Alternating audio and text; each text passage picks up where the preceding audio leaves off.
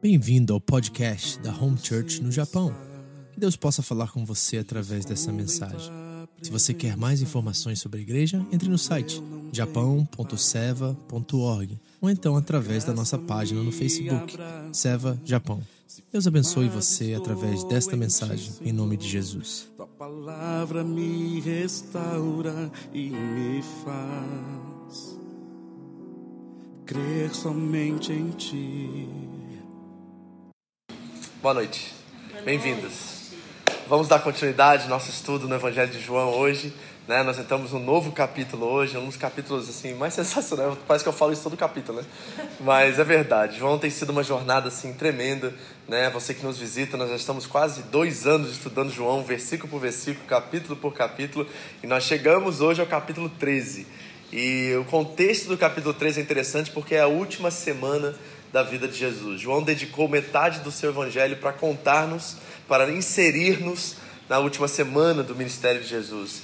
E hoje nós vamos ver um episódio, um acontecimento que é um exemplo para nós de tamanha importância para nós como igreja. E gostaria muito de desafiar você a obedecer, a seguir, a ver o exemplo de Cristo e poder replicá-lo, multiplicá-lo em sua vida e buscar meios pelo qual você possa viver isso também. João capítulo 13, abra sua Bíblia comigo.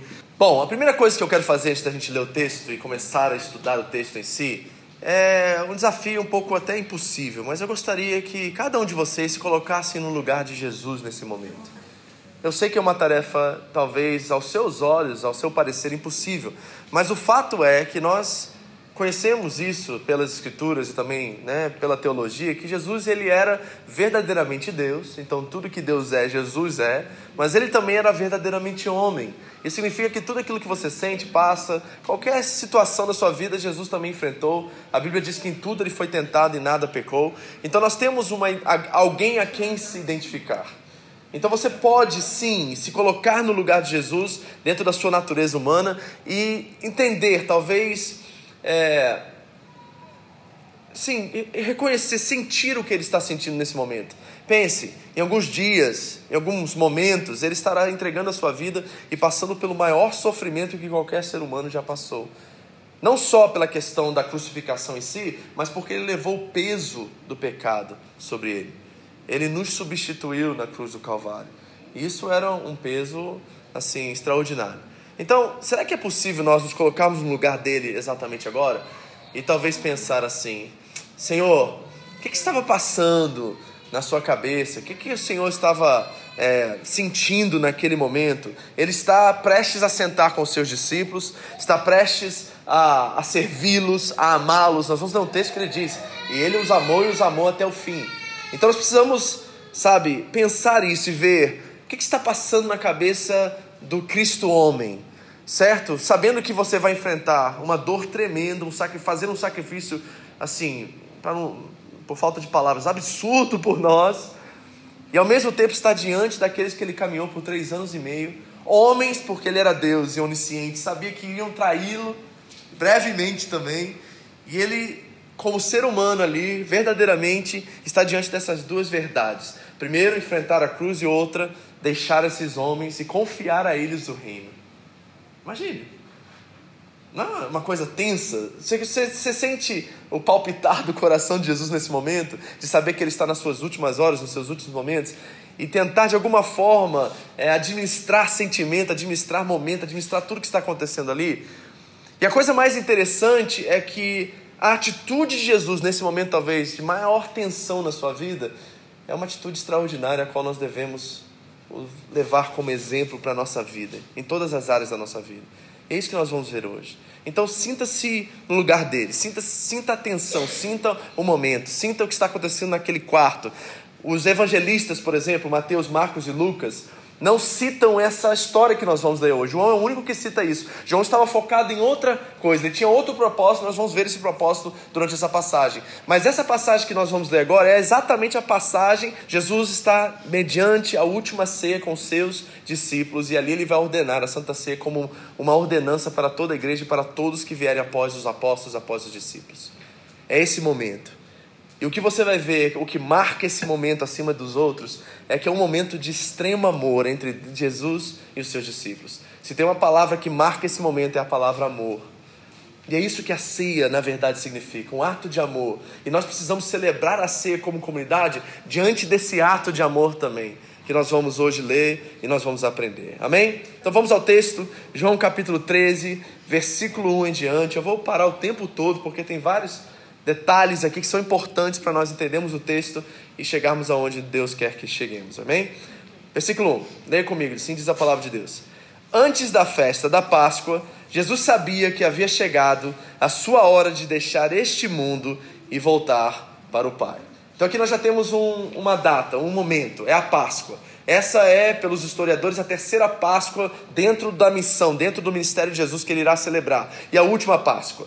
Quando Jesus aparece em cena, e nós sabemos isso por causa de seu primo João Batista, ele anuncia: Eis o Cordeiro de Deus que tira o pecado do mundo. E ali nós entendemos que Jesus é o Cordeiro Pascal. Ele é aquele que irá sacrificar o seu vida, a sua vida por nós. Ele é o Cordeiro de Deus que tira o pecado do mundo. Então nós estamos exatamente nesse momento agora. Chegou o momento dele entregar a sua vida, chegou o momento dele cumprir a sua missão. É um momento muito importante, talvez o mais importante do ministério de Jesus. E ele está prestes a caminhar em rumo ao cumprimento da sua missão. É Páscoa. Eles estão celebrando um jantar, eles estão diante da ceia do Senhor e a sua hora de deixar o mundo chegou.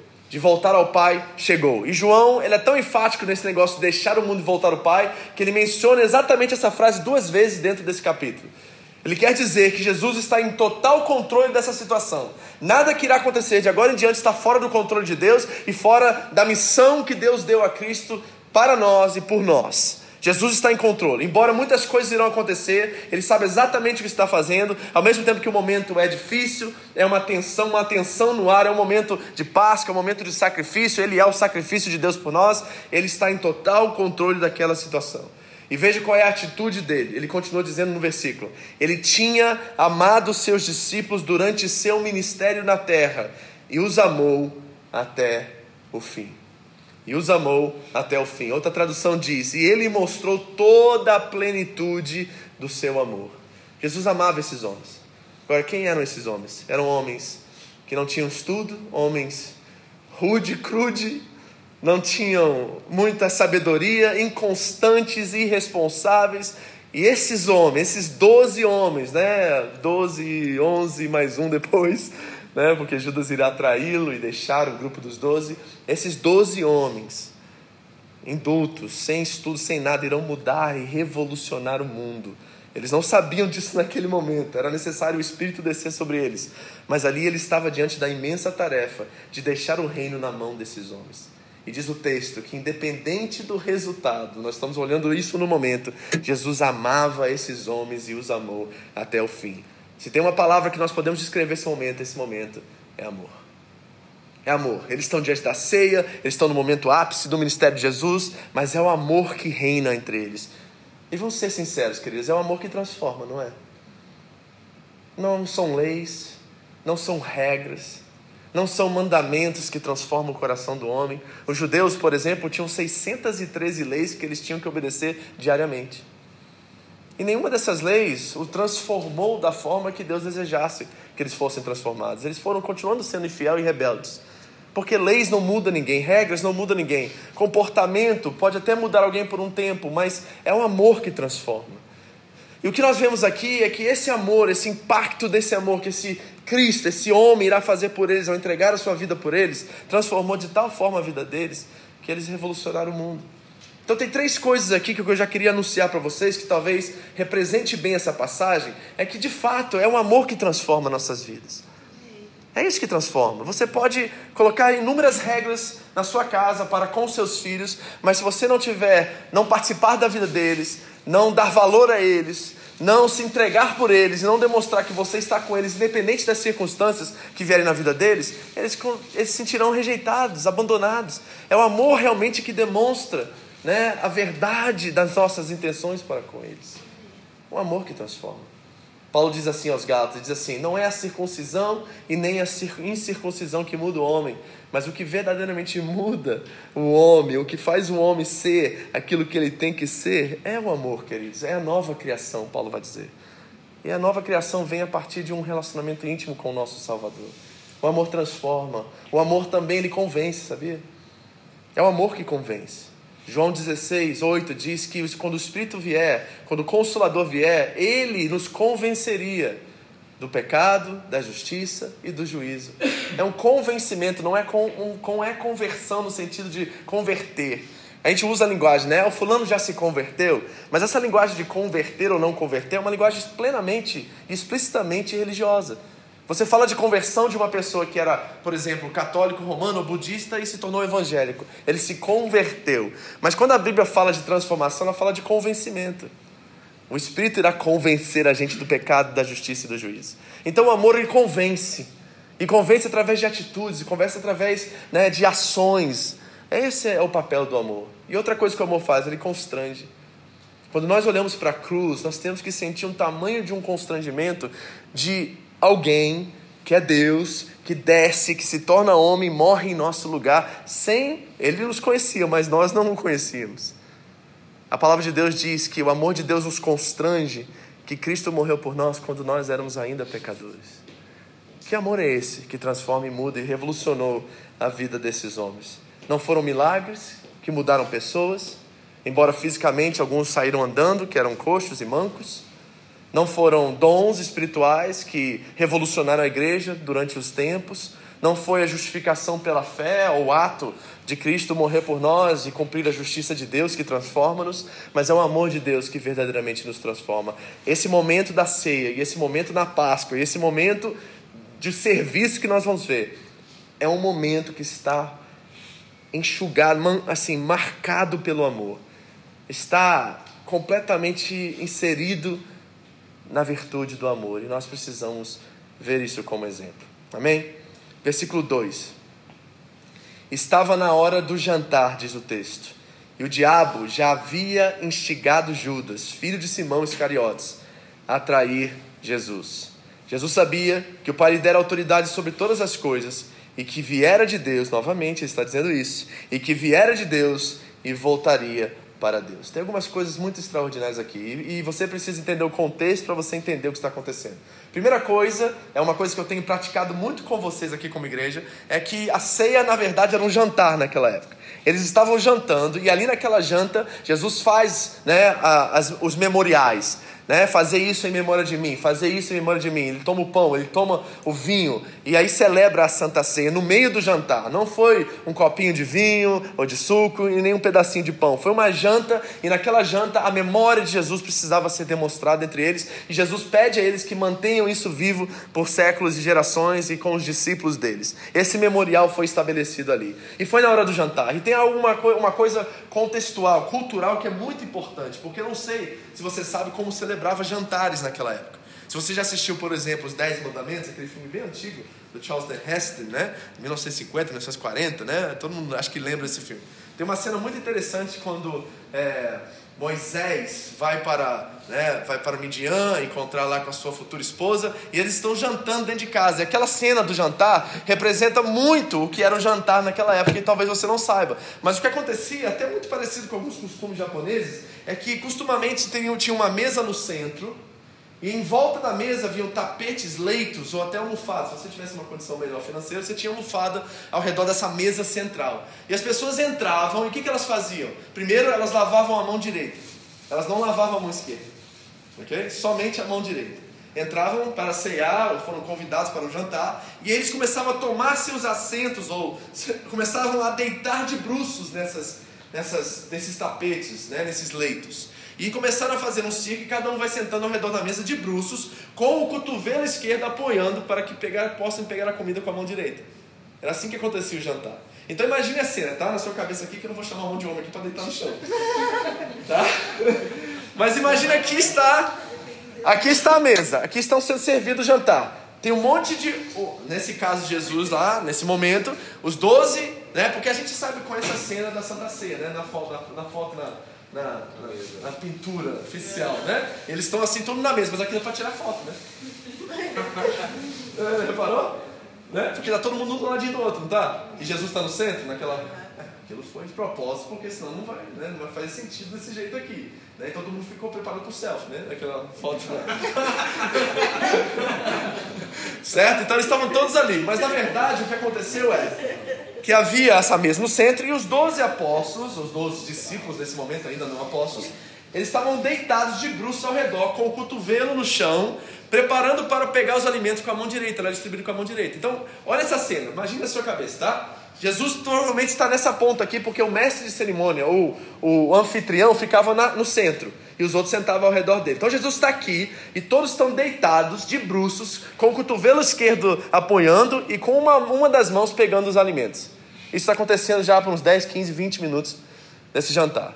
E de repente, Jesus começa a conversar com eles a partir desse momento. E tem uma coisa extraordinária acontecendo aqui, porque ele começa a nos dar alguns detalhes. Mantenha essa cena na sua mente que nós já vamos algumas coisas muito interessantes.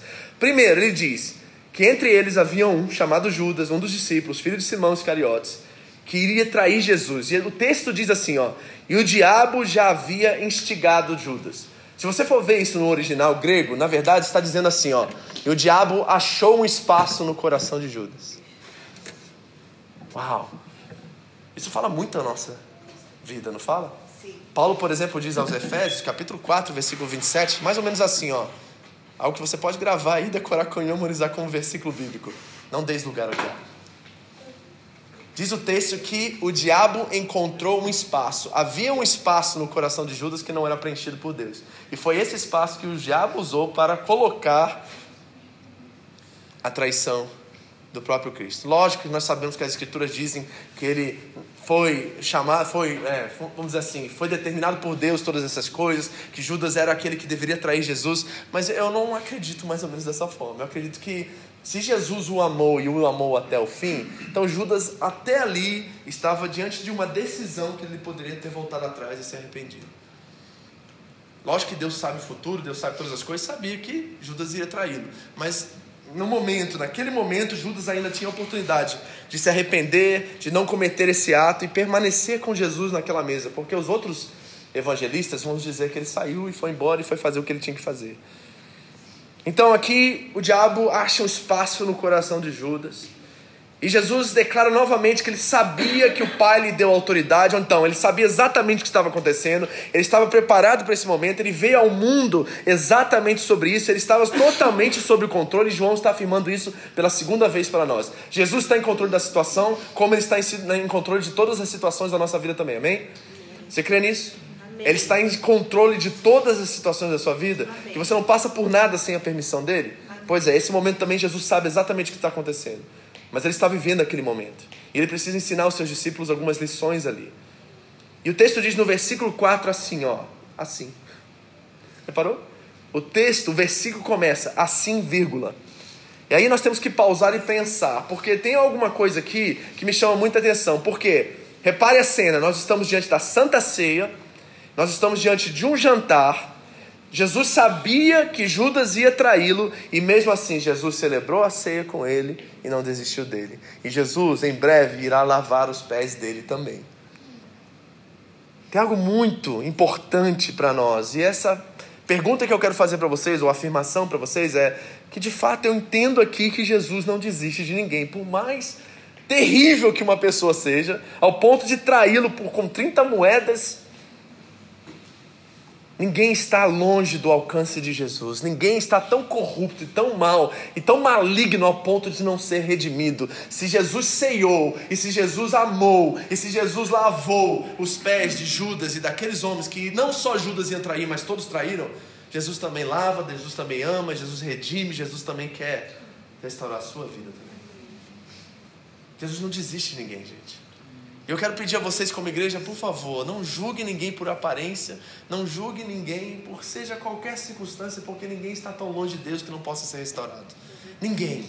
Por pior que seja, pense no maior bandido que você conhece. Essa pessoa pode ter uma experiência com Deus hoje e pode mudar completamente de vida. Sim. Paulo de Tarsus é um exemplo disso. Saulo de Tarsus é esse exemplo.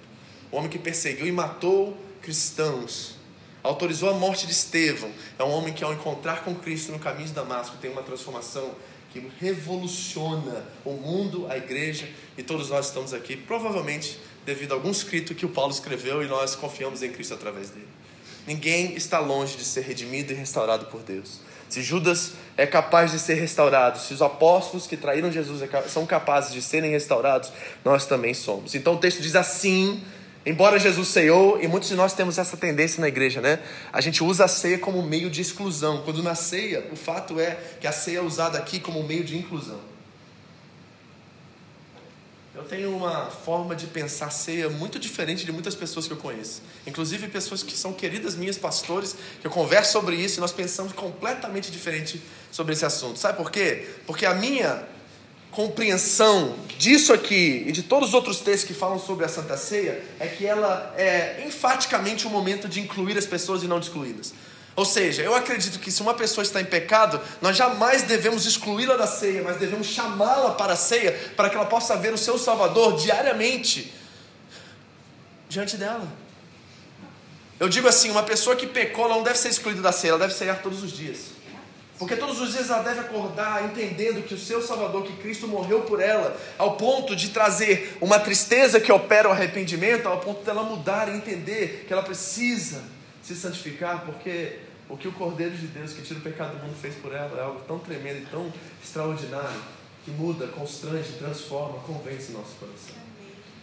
Então, queridos, se você se preocupa um dia de cair em pecado, vir no domingo aqui, e estiver diante da ceia, e por algum minuto no seu coração você dizer assim: ai meu Deus, eu pequei ontem, eu quero dizer a vocês: todos nós pecamos ontem, todos nós pecamos hoje, em pensamento ou ação, e todos nós carecemos da glória e da graça de Deus todos os dias.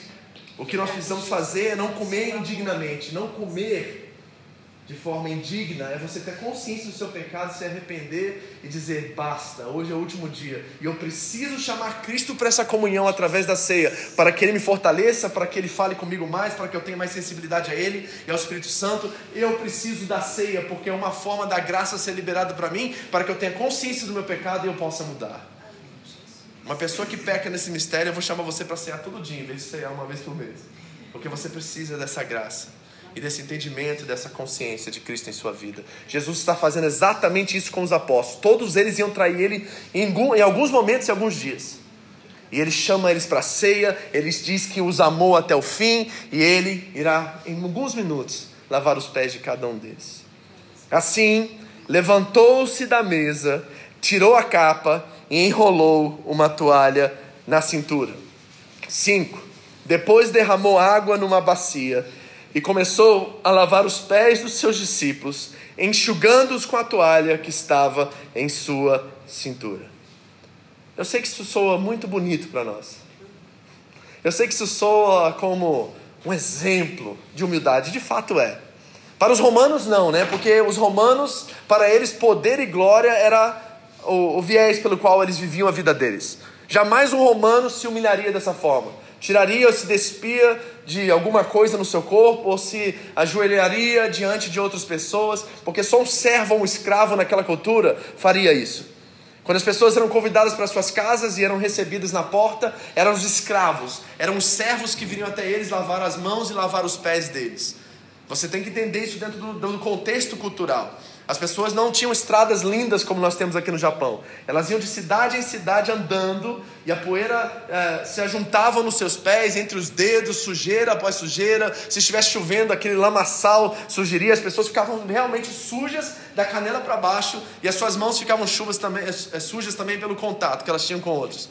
Então as pessoas que tomavam banho não precisavam se lavar novamente, porque o que era necessário lavar era somente os pés, a canela talvez e as mãos. E os escravos, os servos dentro das casas desses anfitriões, vinham até a porta com bacias e lavavam os pés para que os convidados pudessem entrar, ceiar e, fazer, e ter seus afazeres. Só escravos, só servos faziam isso. Então imagine a cabeça desses judeus, homens, ao ver Jesus tirar uma toalha, tirar, despir-se de certa forma, um ato de extrema humildade, que para os judeus sim era humildade, mas para os romanos era vergonha. Se despir, levantar, tirar a capa enrolar uma toalha na sua cintura, coisa que só um escravo ou um servo faria, e começar a lavar os pés desses homens. Agora, eu preciso que você volte para a nossa cena do jantar. Jesus provavelmente está aqui no centro e eles estão deitados de bruços ao redor, com o cotovelo apoiando e comendo com a mão direita. Jesus se levanta, tira a capa, enrola uma toalha na sua cintura, que é um ato de extrema humildade chocante. Pedro vai ficar completamente incomodado e envergonhado com aquela situação, porque só um escravo, um servo pode fazer isso. Na cabeça de Pedro dos apóstolos, na verdade, eram eles que deveriam estar fazendo isso, e não Jesus. E Jesus se levanta e preste atenção, porque eles estão ao redor deitados. E Jesus começa a ir pela esquerda ou pela direita, não sei o lado que ele saiu, mas olha o que Jesus faz, porque eles estão deitados.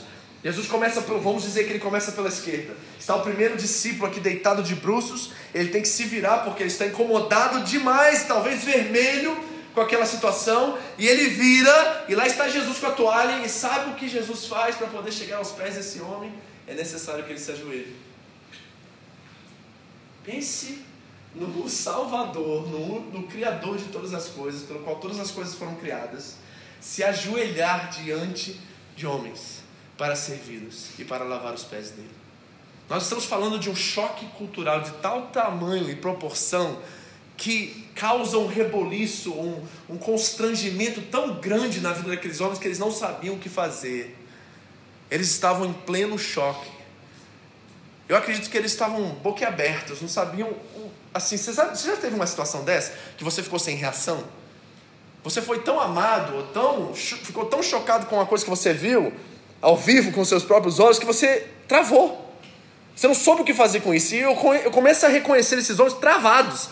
Eles estão tão chocados com aquilo que o Salvador, o Senhor, o mestre deles ajoelha e começa a lavar os pés dele. Meu irmão, deixa eu dizer uma coisa. Eu e a pastora passamos por uma experiência nos Estados Unidos, de um encontro com Deus que tinha. A gente tinha encontro, reencontro, tinha tudo que é nome de encontro, a gente já passou.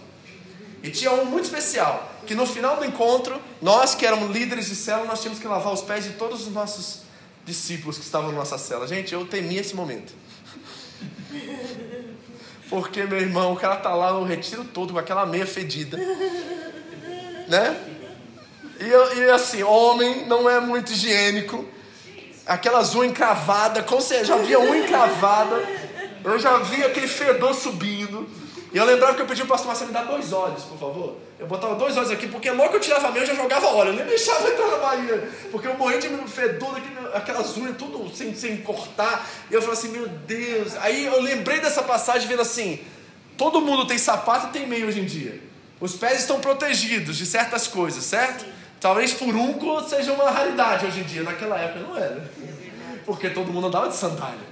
Então imagina quanta sujeira entrava entre os dedos que causava infecção, causava doenças. Imagina o estado que não tinha manicure naquela época, não. Nossa, nem pedicure, viu gente? É, imagina cortar a unha naquela época. Como é que você corta a unha? Como é que você corta a unha? Com pedra? Você vai com a pedra? Como é que você corta a unha? Explica isso. Tinha, tinha algum meio de fazer isso. Se fizessem. Então imagine o momento, gente, do constrangimento desses homens, de ver o Senhor, aquele que eles acreditavam ser o Messias, o Salvador, lavando os pés dele de joelhos.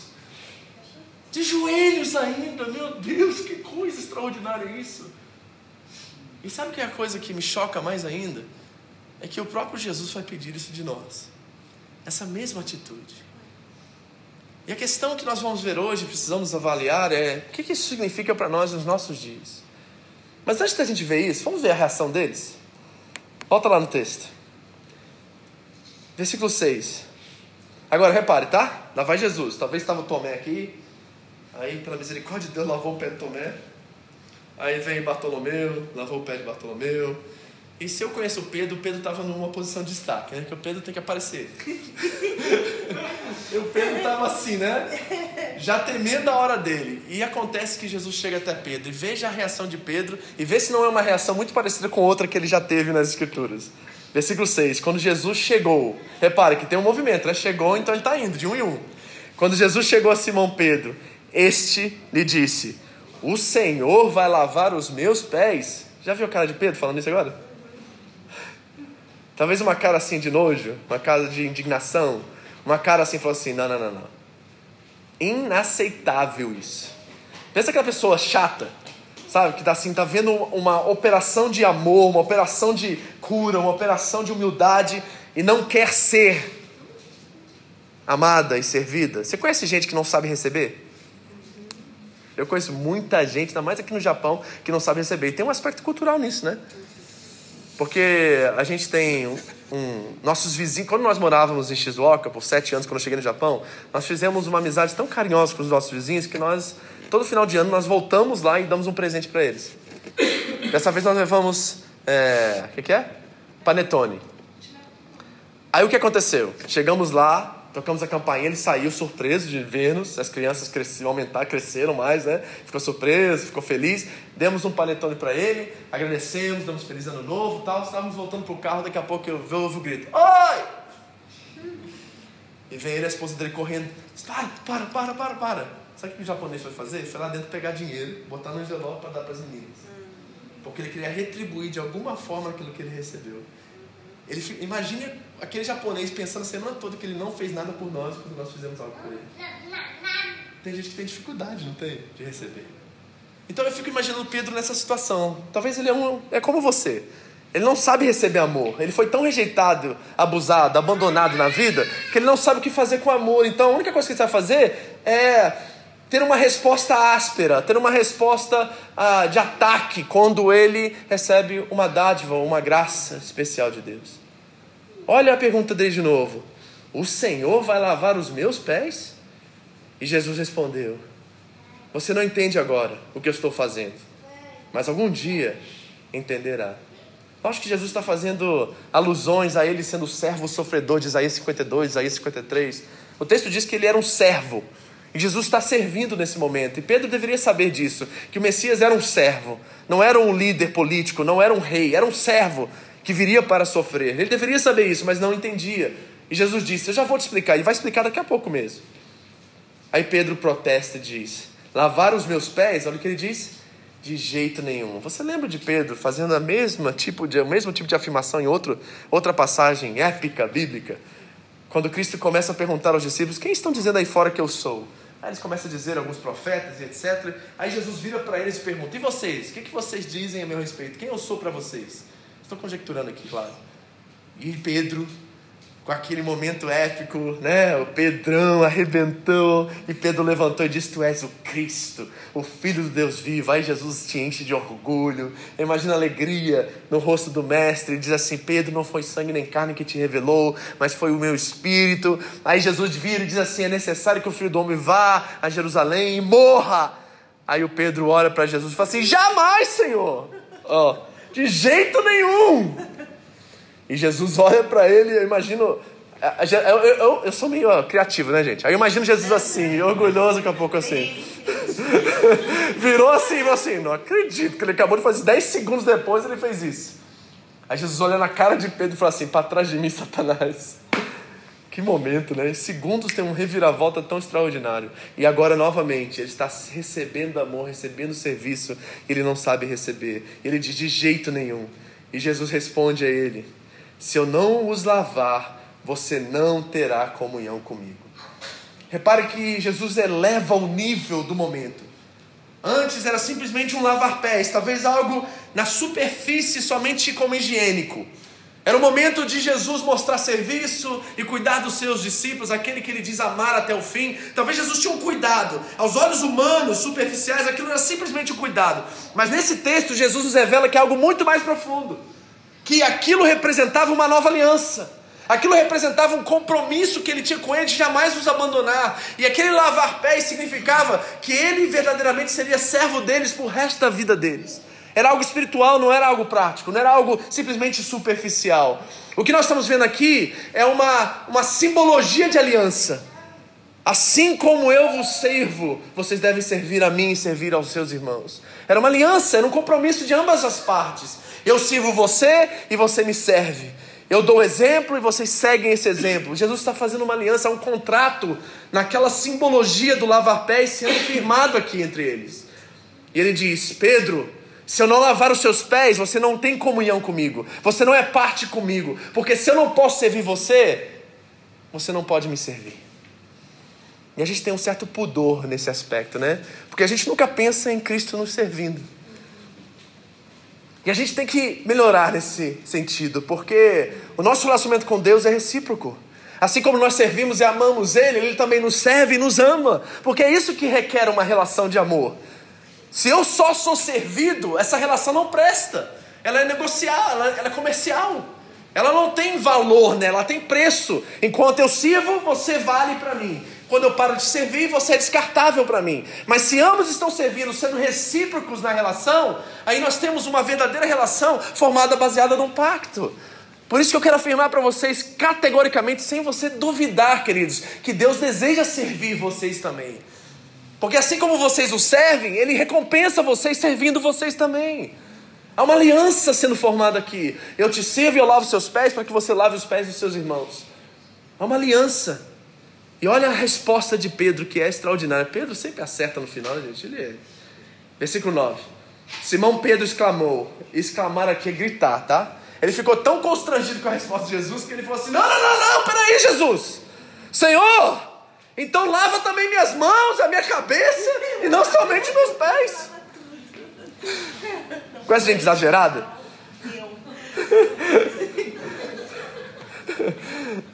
Pedro quis, quis aqui, né, redimir o momento. Ele queria assim mostrar para Jesus que não é nada daquilo, ele é meio, né, ele é meio assim impulsivo demais.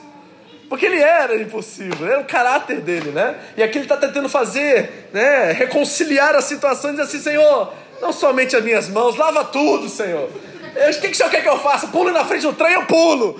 Por você tudo, Senhor. E Jesus diz a ele no versículo 10: A pessoa que tomou banho completo só precisa lavar os pés e ficará totalmente limpa. E vocês estão limpos, mas nem todos. Pois Jesus sabia quem o trairia. Foi isso que se referiu quando disse: Nem todos vocês estão limpos. Repare que a fala de Jesus não é natural. Porque ele não está falando de higiene aqui. Você entendeu isso? Não é sobre higiene, não é sobre limpeza externa, não é sobre lavar pele, pé, mão, cabeça. É sobre algo profundamente espiritual aqui. E se você for avaliar só esse versículo, o versículo 10 e o versículo 11, por assim dizendo, nós vemos a realidade da nossa vida espiritual aqui. Porque, embora nós nascemos de novo, todos nós precisamos lavar os pés de vez em quando, não precisamos? Sim. É ou não é? De vez em quando, quando a gente está caminhando pela vida aí, não entra uma sujeirinha entre os dedos? Não tem que ir lá no quarto secreto, dobrar o joelho e lavar o pé? Tem ou não tem? Todos nós temos, né? Aquele fungo que aparece de vez em quando. Aquele fedozinho que surge quando a gente menos espera. Todos nós temos isso. E o que Cristo está apontando para Pedro é: Pedro, você está limpo. Eu te lavei, o meu sangue irá te lavar em breve completamente. E a aliança que nós temos agora, como que você tem agora comigo e com o Pai, que foi reconciliado, faz você ficar limpo. Mas de vez em quando, Pedro, de vez em quando, Eduardo, de vez em quando, Márcio, de vez em quando, Fábio, você vai ter que chegar lá comigo e eu vou ter que lavar os seus pés, lavar suas mãos, mas o seu corpo está limpo. É assim que acontece na nossa experiência religiosa, não é? E a coisa interessante é que não só nós precisamos lavar, mas tem alguns aqui, não aqui literalmente, mas aqui no texto, que embora foram lavados ainda permanecem sujos, não é? Porque ele diz nem todos, porque nem todos de vocês estão limpos. Porque, como o texto diz no primeiro versículo, o diabo já havia encontrado um espaço no coração de Judas.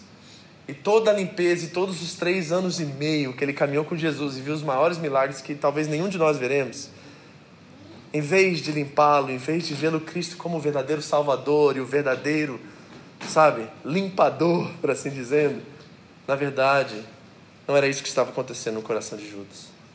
E ele se sujou e se tornou sujo e não permitiu que o próprio Cristo o lavasse. E há várias, várias parábolas e situações na Bíblia que revelam isso também, né?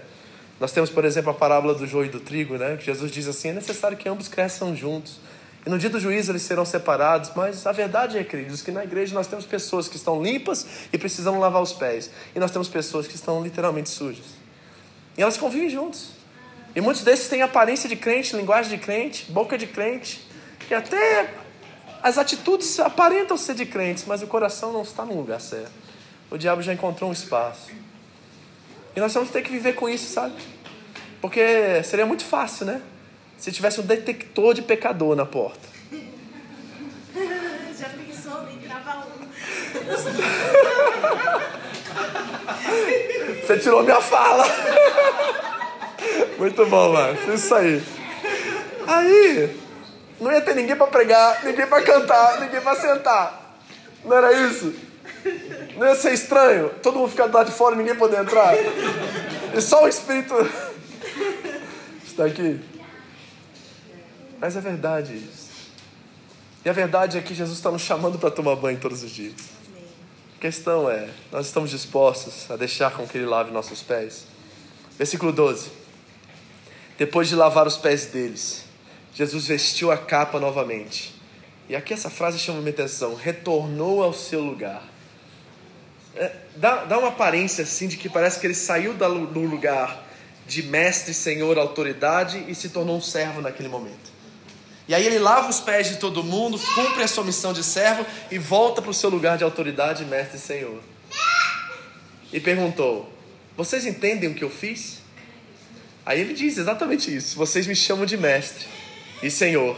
E tem razão, porque eu sou. Repare que Jesus não nega a sua autoridade e seu, seu papel diante deles. E no versículo 14 ele diz: E uma vez que eu, seu senhor e mestre, lavei os seus pés, vocês devem lavar os pés uns dos outros. Eu lhes dei um exemplo a ser seguido. Façam como eu fiz a vocês. Eu lhes digo a verdade. O escravo não é maior que o seu senhor, e nem o mensageiro é mais importante que aquele que o envia. Agora que vocês sabem, sabem estas coisas, serão felizes em praticá-las. E a pergunta que fica para a gente finalizar hoje é o seguinte: devemos lavar os pés dos nossos irmãos hoje em dia? O que vocês acham? Jesus está dizendo literalmente aqui que vocês devem lavar os pés dos outros, porque eu lhes dei exemplo e façam como eu fiz. Então a resposta imediata é sim, devemos lavar os pés uns dos outros. A pergunta é: Culturalmente isso é aplicável hoje? E aí que nós temos que fazer o exercício de pensar fé, sabe? Porque às vezes nós pegamos algo que é bíblico, cultural e contextual e queremos aplicar nos nossos dias. E se você começar a lavar a pé nas igrejas hoje em dia, vai causar ofensa em muita gente, na verdade. Porque quem quer que você tire a meia? Talvez ele venha com a meia furada, não quer tirar o sapato. Entendeu?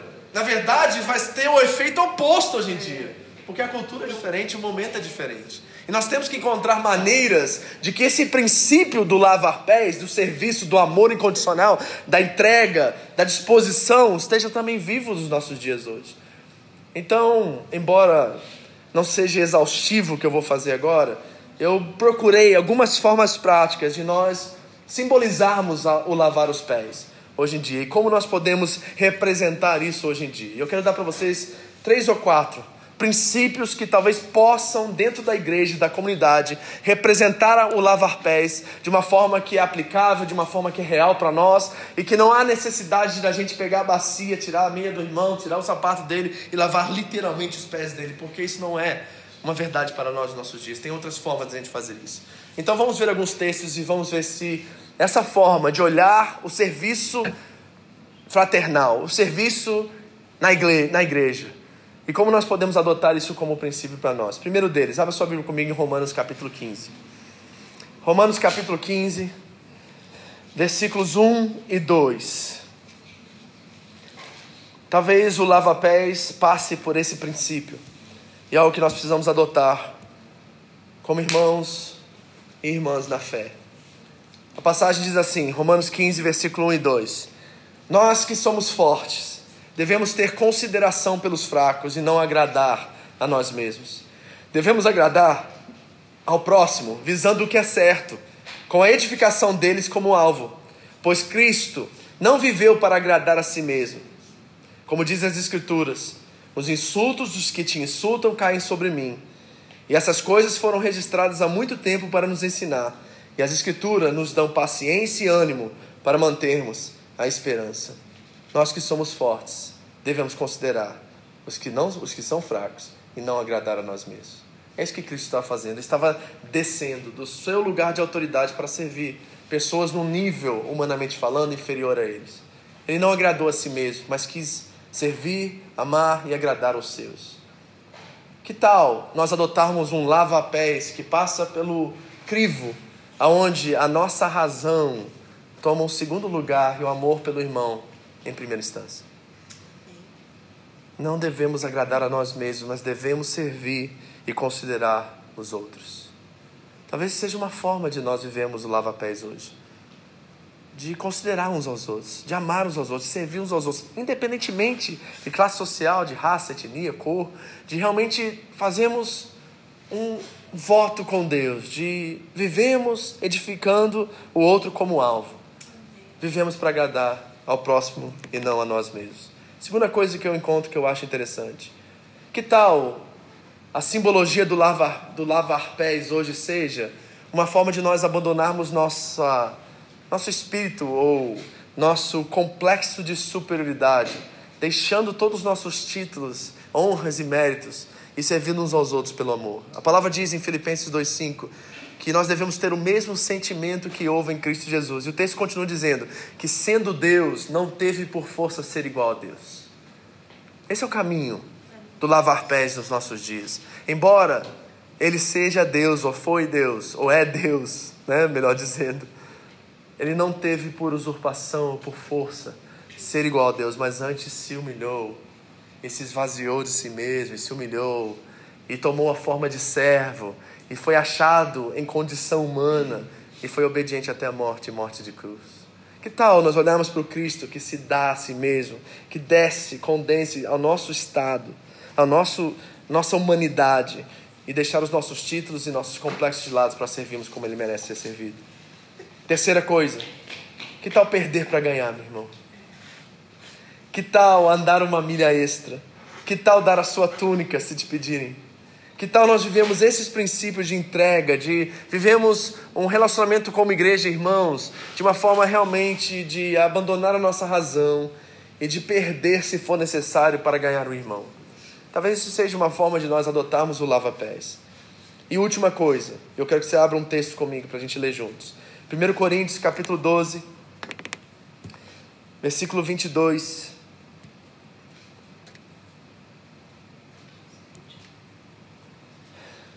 Paulo está falando sobre, fazendo uma analogia ao corpo humano com a igreja e as partes do corpo humano com os irmãos e as pessoas dentro da comunidade. Em versículo 22 do capítulo 12 de 1 Coríntios, ele diz: Ao contrário, algumas partes do corpo que parecem mais fracas são as mais necessárias, e as partes que consideramos menos honrosas são as que tratamos com mais atenção. Assim, Protegemos cuidadosamente as partes que não devem ser vistas, enquanto as mais honrosas não precisam dessa atenção especial. Deus estruturou o corpo de maneira a conceder mais honra e cuidado às partes que recebem menos atenção. Isso faz que haja harmonia entre os membros, de modo que todos cuidem uns dos outros.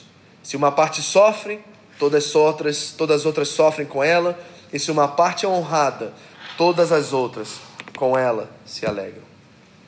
Que tal nós adotarmos isso como lava-pés? De que quando a Giovana recebe uma bênção do Senhor, é favorecida por Deus, toda a igreja celebra, porque quando ela é abençoada, todos nós somos abençoados. E que tal o dia em que a Emily estiver sofrendo por alguma situação, de todos nós sofremos com ela, abraçamos a causa com ela, temos empatia por ela e vivemos também as perdas e as vitórias entre nós de uma forma a considerar uns aos outros nesse amor.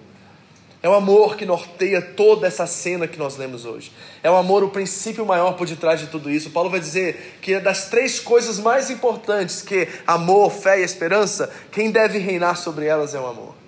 É assim que nós devemos viver nossa experiência comunitária, em amor, não agradando a nós mesmos, servindo aos outros, cuidando dos mais fracos, as partes menos honrosas, dando atenção a elas mais do que aquelas que estão em destaque, e vivendo em comunidade na base do amor que serve, que se ajoelha, que, que, que se dispõe a ir andar uma milha extra, a fazer a diferença na vida daqueles que nós amamos e estão próximos de nós. Que tal essa ser a experiência do lava-pés hoje em dia? Pastor, isso quer dizer que eu não posso lavar o pé do meu irmão um dia? Lógico que você pode. Mas eu quero dizer a você que isso fazia sentido naquela cultura e não faz tanto sentido hoje em dia. E talvez o seu andar e caminhar uma milha extra e amar a pessoa e servir ela quando ela menos espera, seja talvez a maior forma de você lavar os pés de alguém. Jesus está dizendo a nós hoje: siga meu exemplo. vá lavar os pés. Eu quero desafiar você essa semana a lavar o pé de alguém. Nesse sentido espiritual de serviço que eu estou falando. Talvez há pessoas entre nós aqui que você não fala, houve uma dificuldade relacional entre vocês e você parou de lavar os pés dessa pessoa. Ou talvez você é uma pessoa que sempre está esperando com que as pessoas lavem os seus pés e não está disposta a ir a alguém e lavar os pés dela. Eu encontro muitos crentes assim. Venha a mim o teu reino, Senhor. Venha a mim o teu reino, Senhor. Mas não estão dispostos a sair de suas casas, a caminhar uma milha extra, fazer um telefonema, a preocupar-se com o outro e lavar os pés dessa forma uns dos outros. Jesus está nos dando exemplo. Será que nós, como igreja, possamos adotar isso como método rédea, como forma de viver, para que essa comunidade que está nascendo agora, que está começando a se estabelecer numa localidade, possa ser reconhecida como uma comunidade do amor, possa ser reconhecida como uma comunidade que serve, que se ajoelha. Porque se o nosso Senhor se ajoelha e é um servo ajoelhado, nós também devemos viver a partir dessa forma. Amém. Quero que você feche seus olhos, curve sua cabeça. Eu gostaria que, nesses breves minutos que nós temos aqui, de buscar a Deus, de orar, de considerar tudo que nós ouvimos, que o Espírito Santo ministre ao seu coração algumas pessoas que você precisa lavar pés. Eu quero pedir ao Espírito que leve a você, alguns irmãos, pessoas que você trabalha, gente que precisa que você caminhe só uma milha extra, que você lave os pés dela, no sentido figurativo, espiritual, poderoso que nós vemos aqui hoje. Se Jesus é o servo ajoelhado, nós devemos também ajoelhar-nos diante dele e servir aos nossos irmãos da mesma forma. Eu quero que essa igreja seja uma igreja conhecida como uma igreja do amor. Eu quero que essa igreja seja conhecida como uma igreja que serve, uma igreja que vê no exemplo de Cristo um exemplo maior e, e decide quer seguir os seus passos. Meu desejo é que o Senhor Jesus fale tão forte ao seu coração e que você considere as suas atitudes, considere as suas motivações, se você é uma pessoa que estagnou na fé, no sentido de servir, no sentido de somente esperar e não fazer nada, e esperar que alguém venha socorrer você nas suas dores, nas suas amarguras, nas suas dificuldades, se você está sentado aí, irmão, dizendo assim: Senhor, eu que preciso de cura agora, não são as pessoas. Meu irmão, eu quero desafiar você a sair e lavar pés. Eu quero desafiar você a sair desse lugar de angústia, de dor, de amargura, que os relacionamentos promoveram na sua vida e você ir fazer a diferença, fazer o que Jesus fez. Lembre-se, Jesus sabia que cada um daqueles homens, que ele estava fazendo aquela aliança e lavando os pés e ia traí-los em alguns dias. Todos eles virariam as costas para ele no momento mais importante da vida dele e mais doloroso da vida dele. Senhor, se o Senhor soube lidar com a traição, se o Senhor soube lidar com a imperfeição dos homens e amá-los até o fim como o Senhor amor, eu também quero ser assim. Dá meu coração igual ao teu. Dá meu coração igual ao teu, Senhor. Mostra-me quem são aqueles que precisam ter seus pés lavados aqui. Na minha casa, Senhor. Começa com meu marido, minha esposa, com meus filhos. Me ajuda a lavar os pés deles todos os dias, remover sujeira, ajudá-los no processo da santificação, que lavar pés, remover sujeira. Senhor, me ajude a saber quem são as pessoas na minha rede de amizades, nas minhas redes de influência que precisam ter seus pés lavados nesse sentido hoje? Quem que eu preciso caminhar uma milha extra para amar Deus da forma que você amou? Quem são esses, Senhor? Eu te imploro e te peço, Senhor. Muda meu coração. Se ele está frio, se ele não tem se desdobrado, se ele não tem caminhado essa milha extra, se ele tem fico, ficado parado, esperando alguma coisa acontecer, Senhor, me tira do meu lugar de conforto, da minha zona de conforto, me leva a colocar a toalha sobre a minha cintura começaram a lavar pés. Nós te pedimos e imploramos nessa noite, Espírito Santo. Fala no nosso coração e nos guie.